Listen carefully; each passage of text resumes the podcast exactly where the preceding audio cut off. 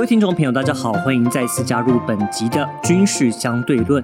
在过去这个礼拜，发生了蛮多重要的国际大事哦，但是最重要的一件，我相信最近蛮多人分享的呢，就是俄罗斯佣兵集团瓦格纳的首领普里戈金，他从莫斯科搭机飞往圣彼得堡的途中坠机死亡。在机上同行的人还有瓦格纳的共同创办人乌特金。那目前确切造成飞机失事的原因还没有出炉，但是我想也不会有真正的失事报告，因为大家都知道他在六月份率兵前往莫斯科兵谏的事件失败之后，你既然惹怒了天朝天庭，怎么可能会有好的下场呢？因此，大家普遍都把矛头指向是普丁下令让这架飞机坠毁。不过，原本瓦格纳是普丁最重要的左右手，包括这两年的乌俄战场，还有在非洲跟叙利亚的一些机密任务，其实。都少不了瓦格纳的参与，在失去了普里戈金的瓦格纳，未来会变成怎么样呢？会对这个世界造成哪些影响？甚至是比如说俄罗斯他们自己的外交政策上面会有哪些的影响？我综合了一些西方媒体的分析哦，大概可以分为以下的几点。第一个就是说，我们首先要把瓦格纳这个集团呢看成是九头蛇。Hydra 这个名字听起来有没有很熟？就是我们在看那个 Marvel 电影，美国队长他对抗的那个纳粹德国组织有没有？就是那个 Hell Hydra 的那个那个九头蛇那个组织。那其实顾名思义呢，当你砍掉了一条蛇的头之后，其实还有其他头会是存在。那今天普里戈金死亡，它代表说瓦格纳他不会直接瓦解掉，因为还是会有人接下来顶替他。而且这个事件呢，还是有很多地方需要瓦格纳的存在，比如说执行一些比较我们说肮脏或是一些比较暗杀。下的一些任务，因此首领的死亡其实并不会动摇这整个生态的系统。但是谁会接替普里戈金呢？这就是一个很好的问题。因为瓦格纳他目前还是需要普丁，就是来自于克里姆林宫的金援，而普丁呢，他要的是一个会听话、不会有野心的人。因此，在分析指出，他普丁呢，他有可能从他的身边呢来选择一个呃他的亲信来接班瓦格纳。但是这些安排都需要时间。那这也是为什么普丁他会花了两个多月。才动手除掉布里戈金。那大家最关心的大概就是乌克兰战场会不会受到什么样的影响？其实，在兵谏事件失败之后，瓦格纳其实就退出了乌东的战线哦。那短时间要回到战场的机会不高。那目前乌东主要是由俄罗斯的部队在坐镇，他的战斗能力当然不如瓦格纳。但是乌克兰目前军队推进速度很缓慢，是因为地上有太多的地雷所导致，以至于在整个乌东战线上没有很明显的进展。那并。不是因为瓦格纳在里面参与的关系，那就算哪一天瓦格纳要回到乌东战线的话，很多人评估，因为很多人对普里戈金效忠的人，其实并不太愿意替普丁打仗，因此实际上也是会有些差别。所以，我们以整体的结论来说，瓦格纳未来会不会继续存在呢？会，但是他不会是以前的瓦格纳，甚至他可能会另外成为一个派系分家。那俄罗斯也需要这样的黑组织来做一些见不得人的事，所以未来这个集团还会持续的运作当中。为了让听众朋友有更好的聆听体验，近期我们找到同时兼具吸音跟隔音的材料，就是九零 S 科技家居的立体纤维吸隔音板哦。大家知道啊，传统的隔音工程相当的耗时而且费力，而九零 S 的立体纤维吸隔音板不仅造价便宜，也不用更动原本的格局，还能自己动手 DIY 呢。如果有任何疑问的话，九零 S 科技家居有提供线上客服咨询，所有相关问题只要动。用手指就可以解决哦。下单成功后，只要等待产品寄到，再等师傅到现场施工就完成了。像我们这次工作室整修呢，只花了一天时间，师傅就完成了，是不是超快？安装完成后，完全听不到录音室外面的声音，就像启动了静音模式。经过实验证实，可以有效降噪二十五分贝哦。而创作者需要的吸音功能也非常厉害，让录音过程中完全没有回音跟杂音的干扰。如果想知道更多优惠的话，一定要听到最后哦。好，我们接下来呢要把主题拉回到台海安全，因为在这个月初，我觉得有一个蛮重要的事情哦，就是法国总统马克宏他颁布了七年建军法案，它的内容呢包括了法国将持续捍卫台海的自由航行权，这是全世界第一个国家用立法的方式保卫印太地区台海跟南海自由航行权的一个国家。但是从乌克兰战争的经验，我个人对法国还有法国总统马克宏，他是否有意愿来协助维持区域的和平，我是抱持一点怀疑的态度，并不是说法国不帮忙，而是相较于东欧国家，比如像波兰啊、立陶宛这些国家，他对乌克兰战场的态度就没有这么坚定，这么支持。但是我就很想了解说，那法国人真正的想法是什么？所以呢，我今天邀请来宾是法国国际广播电台在台湾的记者莫德安先生，来跟我们聊聊。Hello，你好，你好，大家好，Bonjour à tous。哇，大家有没有发现他的中文超流利，很标准正确？可不可以先跟听众朋友聊聊，说你的中文在哪里学的？呃，对我都是在台湾学的。我是四年前到台湾报道那个总统大选，嗯，然后那个时候我没有想到我会住台湾那么久。因为疫情，还有香港相关的新闻，有中的那些事件，对，有让更多呃，就是法国媒体越来越重视台湾的新闻，所以我的工作也越越来越多，我就决定继续住在台湾，然后开始学中文这样。哦，所以你第一次来的时候，你是用英文吗？对对对，一开始都是用英文。哇，那你在四年之内中文上速度这么快不容易，你跟谁学啊？你等一下会发现中文没有那么好，但是很流畅，很流畅。但是我真的有努，因因为我觉得就是我一开始都是用英文采访，那我觉得其实得到的回答不是我我觉得不够不够精确，或者是可能台湾人用，因为不是他们的母语。虽然英文，我觉得很多台湾人的英文是很不错，嗯哼，但是不如直接用你的母语表达你的看法，对，还是会有一点点差别，对不对？对对。然后英文也不是我的母语，我的英文也没有那么好，所以我想说直接学。中文会比较比较快，所以你是在这边跟老师学吗？就是上那个呃师大那个还是？我去辅仁大学六个月，然后后来都是跟主要的是跟一个老师。其实我真的要很感谢他，每个礼拜一我们会一起学，嗯，就是看东周的新闻，然后就学相关的词。我觉得这个很有用，因为我我学的词我可以马上用，这样子用在你的新闻上面。对对对对。哦，所以你在来台湾之前，你就在法国工作？呃，在法国工作，对，但我不是记者，那个时候我是做跟媒体相关的工作。那怎么会想要选择到亚洲地这一块来？老实说，是因为那个时候台湾没有一个驻台的法国记者。对，其实有另外一个，可是他他不是 full time，所以其实有机会。然后刚好我是想要开始。做就是当记者，然后在法国的机会比较少，所以我想说直接出国。台湾真的是有一点，对，当时应该是没有人，对，应该没有人特别想要来台湾啊。对对对，刚好是最近哦，我们必须承认，因为台海局势的关系，所以能见度比较高，大家对台湾比较有兴趣一点。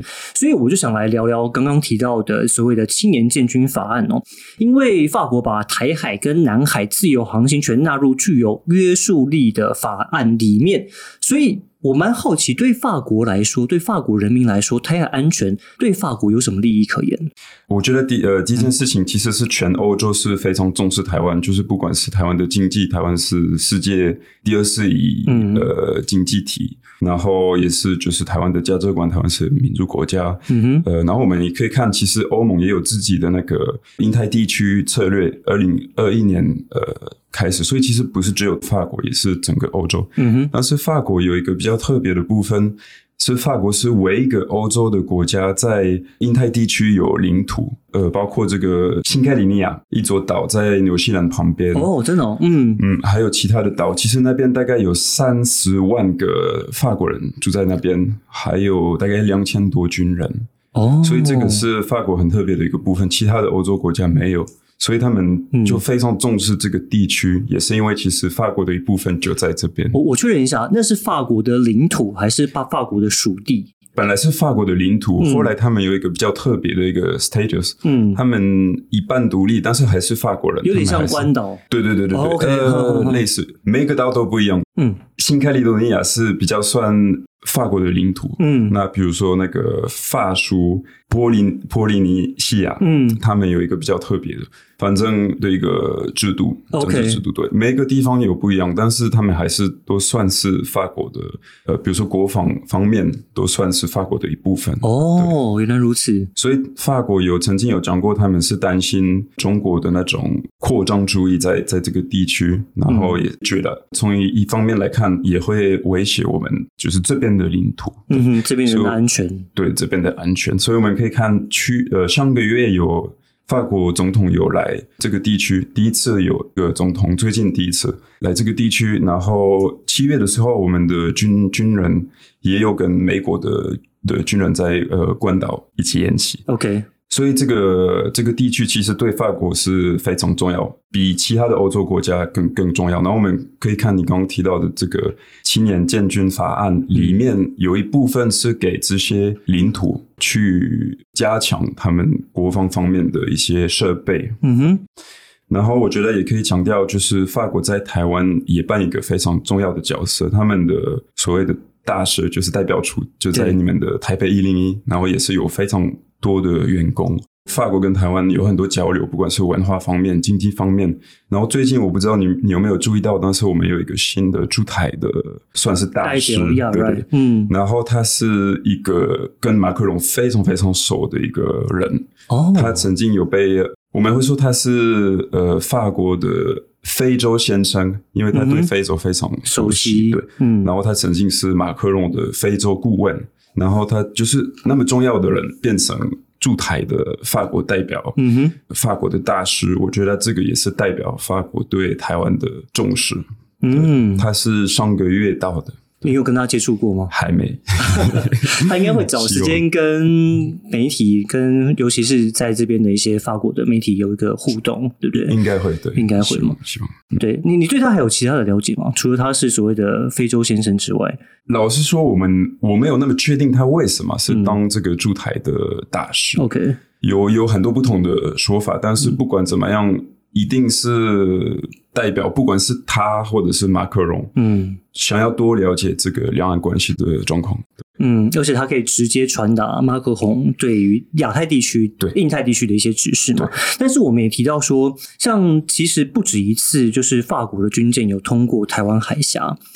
这个动作其实让大家蛮关心的，因为其实这代表说法国也很有可能因为这个举动被卷入到所谓台海的可能所谓的战争或者纷争里面。所以以法国人民来看，你们不会担心说你们被卷入到两岸之间的战争吗？我觉得的确可以从我的工作，嗯，感觉到，呃，法国人或者是法国媒体越来越担心这个两岸的状况。对，然后我也可以，我也知道驻台的这些呃外交官的那个数字有有增加，所以也是代表他们是想要多了解这个两岸关系的状态。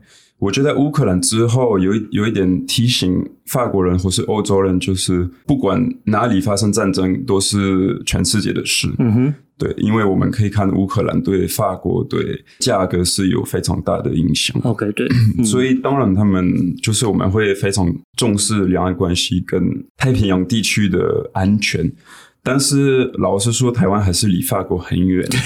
如果我们要介入的话，其实是非常困难的事情。嗯。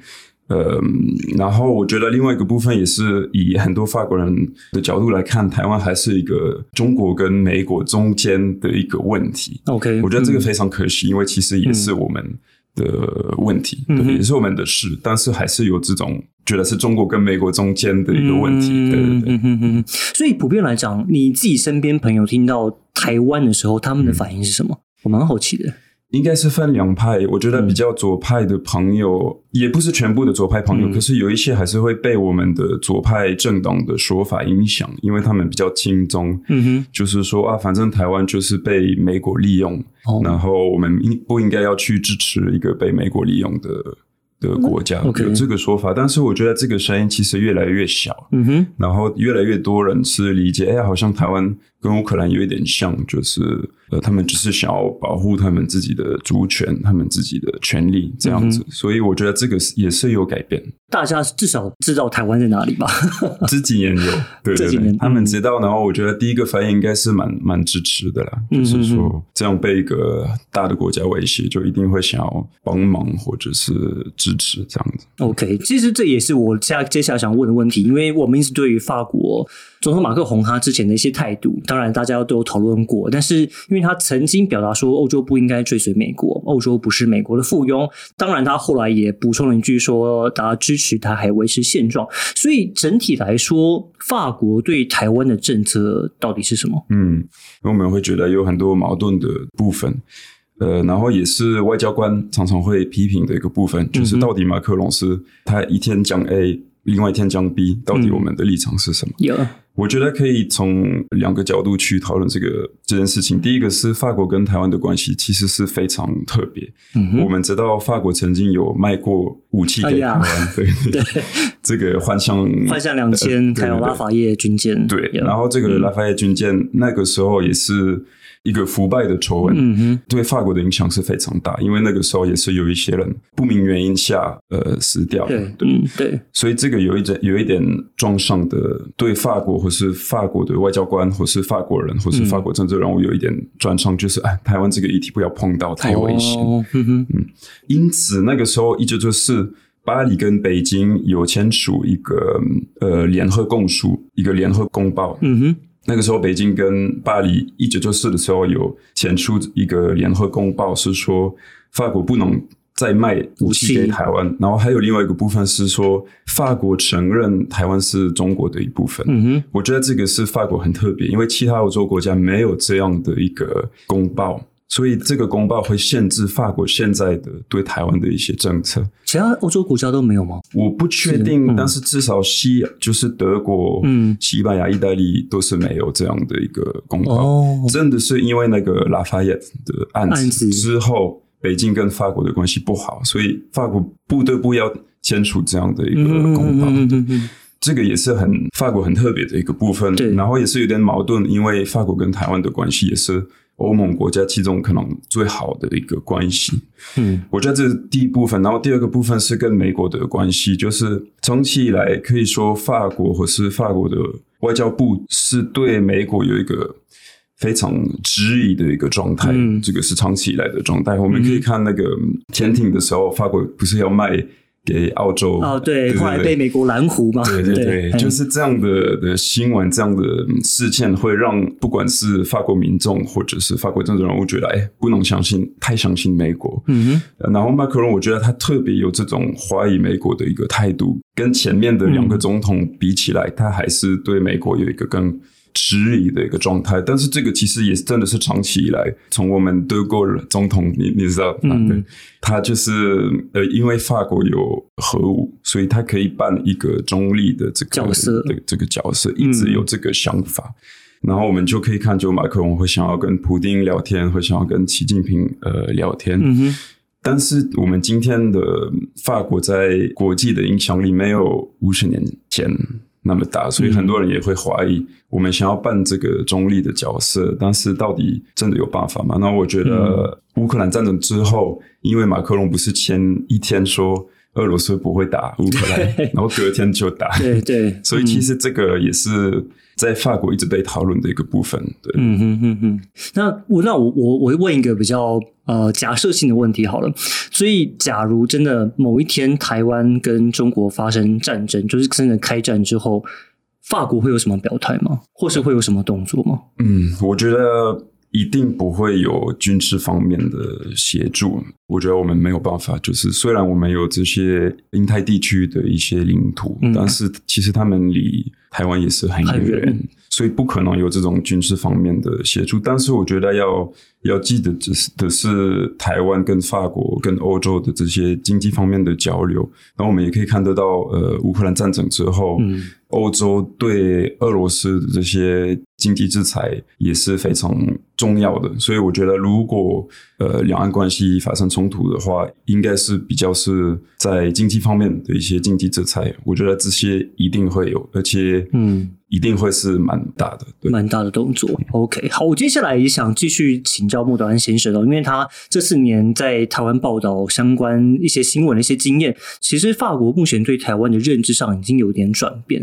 对，我觉得有有有改变，跟我觉得有一点矛盾的是，我们我们的人民民众对台湾的看法有改变，嗯，可是可能政府那边的说法没有太大的改变，因为官僚体系他们还是有他们的一致性或一些考量。然后这个很明显，你可以看我们的国会，其实是也是越来越支持台湾，有很多的交流，但是政府并没有太大的改变。嗯，甚至是蔡英文总统当选的时候，法国说恭喜这个地方民主的结果，就是。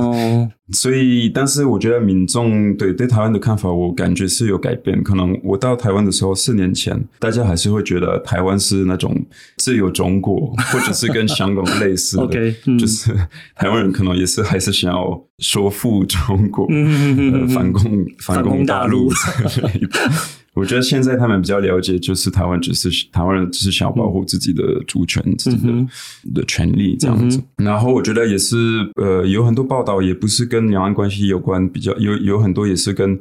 历史或者是跟文化有关，也是有让更多法国人理解。其实，比如说原住民文化，你你就是有一些跟他们有关的报道，那法国人就开始了解。哎，好像中国一直说台湾是呃历史的不可分割的一部分。对对对，但是你发现，哎，其实有原住民本来就在这块土地上，就会有这样的新的理解。嗯，或者是也有一些跟白色恐怖有关的报道，然后法国人也会慢慢理解。哎，其实。呃，白色公布的时候，其实也不是台湾人自己决定。呃，嗯，然后我觉得，我希望自己的报道也有让更多法国人理解，嗯，台湾一些可能社会的议题。因为有另外一个看法，也是觉得台湾是一个很理想的一个 民主社会。嗯，就是我觉得这个也是。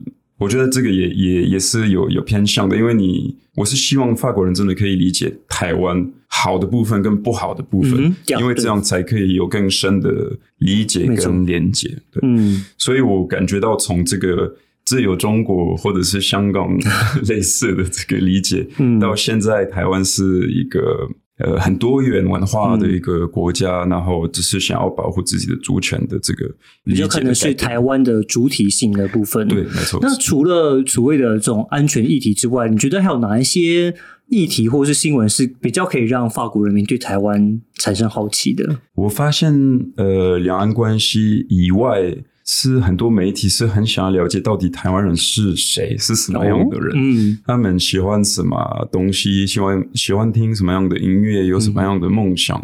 之类的，因为长期以来我们都是把台湾看成是一个就是强国中间的一个妻子，对，一个妻子。